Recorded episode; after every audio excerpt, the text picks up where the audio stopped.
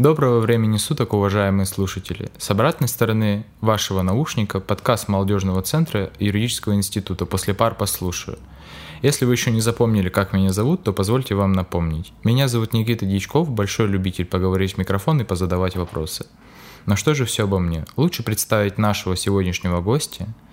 И на наши вопросы прямо сейчас готов ответить исполняющий обязанности директора юридического института Роман Николаевич Гордеев. Роман Николаевич, здравствуйте. Добрый день, уважаемые слушатели.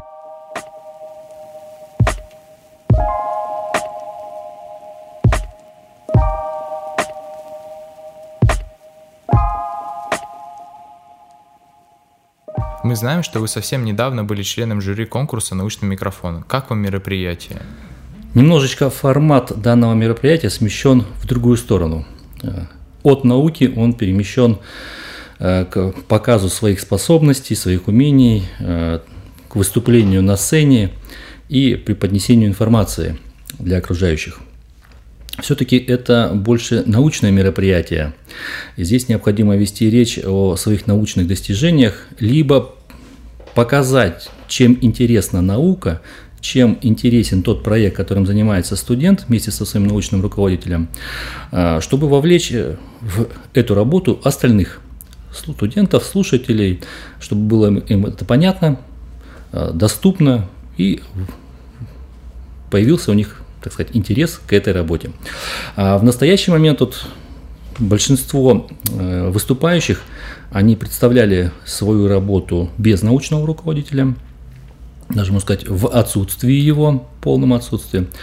Поэтому предлагаю здесь все-таки сосредоточить внимание на взаимодействие с преподавателями института на выбор тематики исследования, ну и э, в дальнейшем по форме его подачи. А так в целом ребята молодцы, достаточно интересное мероприятие, уверенно держались, интересно было их послушать, посмотреть. Ну, еще раз могу сказать, что провели очень хорошо время. Вы помните, как прошло ваше знакомство с UV? Э, в юридический институт я пришел в 2016 году. Э, институт ну, вызвал такие неоднозначные эмоции, э, связанные с тем, что э, свою деятельность, педагогическую деятельность я осуществлял в юридическом институте МВД, и там ну, по-иному складывается педагогическая работа. Она, прежде всего, направлена на воспитательную деятельность, или связано непосредственно с воспитательной деятельностью. Достаточно очень много мероприятий, которые не свойственны гражданской службе, гражданской деятельности. А, поэтому понравилась здесь э, свобода для деятельности педагогического состава, а, свобода мысли студентов юридического института, их разносторонность, их такая активная деятельность, медиацентр, да, института. То есть тут э, понравилась именно больше раскомплексованность студентов. Какими были первые впечатления от института? Ну, до сих пор считаю, что институт достаточно хорош. Э, новое, конечно, узнаешь постоянно. Тем более, что э, октября месяца исполняю обязанности. До этого э, не занимался такой управленческой деятельностью достаточно обширной. Поэтому, конечно же, узнаешь что-то новое постоянно. Как мы уже узнали, вы занимаете должность исполняющего обязанности директора юридического института, и причем относительно недавно. На новом месте обычно появляется много планов. Вы уже думали о чем-то? Ну, планов, да, у нас достаточно большое количество. Это и по развитию учебной деятельности, и по развитию воспитательной деятельности – а также информационной деятельности. А, вот э, вы да, сейчас занимаетесь подкастами, а мы занимаемся разработкой нового дизайн, дизайна сайта института и остальных информационных э, ресурсов, с помощью которых можно доносить будет информацию и до студентов, и до преподавателей. Каким вы видите институт через пять лет? Наверное, это уже будет э, институт, в котором будут внедрены современные цифровые технологии, а, по всей вероятности, дисциплины, большинство дисциплин будут э, с поддержкой цифровой составляющей. Будут определенные платформы, на которых будут размещаться лекционные материалы, тестовые задания. Студент больше будет работать уже самостоятельно, в отдалении от преподавателя. Самостоятельно будет проходить тесты, решать задачи, затем направлять это все преподавателю. Преподаватель в свободное время будет проверять, выставлять оценки. Э, думаю, все ваши идеи будут реализованы. До этого вы преподавали в нашем институте, верно? Но мы знаем, что вы работали и в Сибирском юридическом институте ФСКН России. Расскажите, пожалуйста, как давно вы занялись преподаванием? Я до сих пор преподаю, до сих пор являюсь доцентом кафедры уголовного права и до сих пор веду дисциплины уголовное право, служебные преступления и э, разрабатываю новую дисциплину по цифровым преступлениям. Это вышло случайно или вы всегда хотели работать со студентами или учениками? Данный выбор, наверное, был предопределен судьбой. Связано это с тем, что после окончания высшего учебного заведения я э, пошел на практику в следственные органы. Э, после прохождения практики остался работать следователем. Э, примерно около двух с половиной лет находился на должностях следователя областного РУВД, затем в главном следственном управлении. И по истечению двух с половиной лет в городе Красноярске была организована аспирантура, и мне было предложено попробовать свои силы и поступить туда. Успешно прошел вступительные испытания в аспирантуру. Три года обучения очной аспирантуры ну, как раз позволили или вырастили как преподавателя. Получается, раньше вы не думали, что сможете стать преподавателем? Да, после окончания института даже не задумывался о преподавательской деятельности. Эм, работа поглотила полностью. Эм, если бы не предложение научного руководителя по поступлению в магистратуру, то он, наверное, бы даже и не думал бы о педагогической деятельности. Вы помните, кем вы мечтали быть в детстве? Наверное, как все мальчики, летчиком. Но э, судьба же Э, нас изменяет, перевоспитывает, и в дальнейшем планы меняются на будущую профессию. Э, желание поступить на юриспруденцию, поступить э, в высшую школу милиции, заняться правоохранительной деятельностью, оно возникло где-то в классе 10. И вот с 10 класса постепенно вначале сдавали экзамены в МВД, а, вступительные экзамены, проходили конкурсный отбор, а затем уже, когда материалы личного дела были направлены непосредственно в институт, летом после окончания школы поехали поступать э, в институт. У нас было три одноклассника, мы все успешно вместе поступили, вместе закончили, и вместе пошли работать затем. Давайте вернемся в ваше студенчество. Э, предлагаю вспомнить, каким вы были студентом. Э, сможете нам сейчас описать?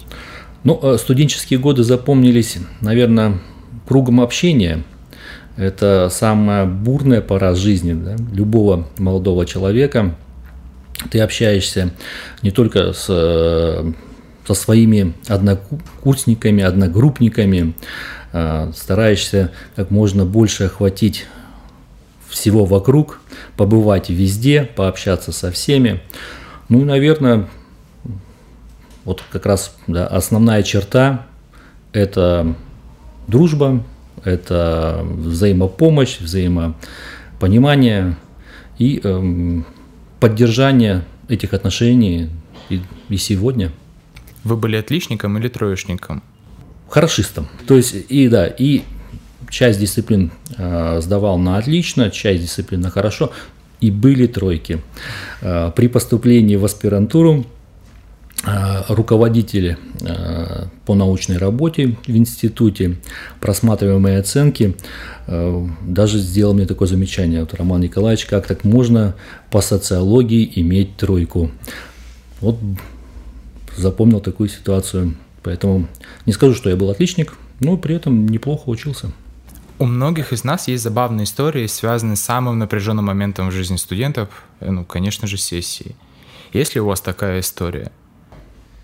Ну, наверное, не самый неожиданный поворот э, произошел на госэкзамене.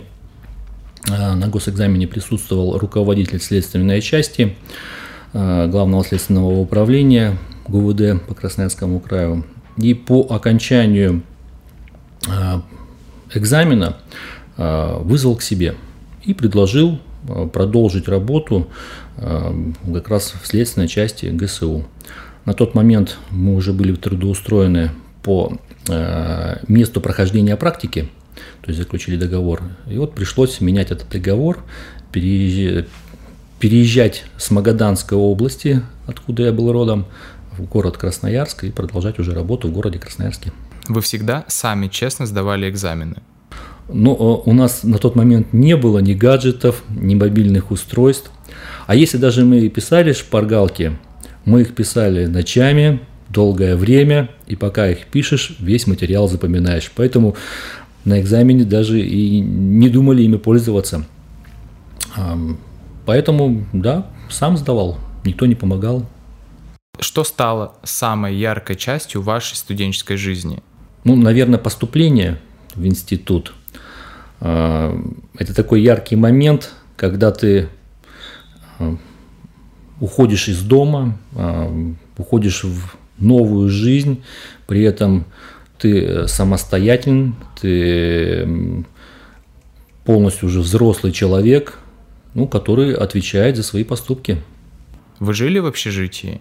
Я жил в общежитии, жил долгое время, но у нас это было не общежитие, это у нас была казарма. Э, условия там совершенно были другие, они были приближены, э, наверное, к войсковой части. Э, это такие помещения, их называли кубриками. В этом помещении проживало 22 человека, двухъярусные кровати, по-военному отбой, подъем, ну и так на протяжении полутора лет. Думаю, что всем нам удалось проникнуться атмосферой и вспомнить, каким вы были в университете.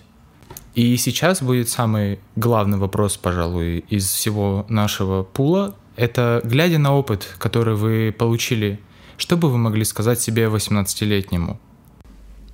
Живи правильно, поступай правильно, поступай э, так, как велит тебе сердце.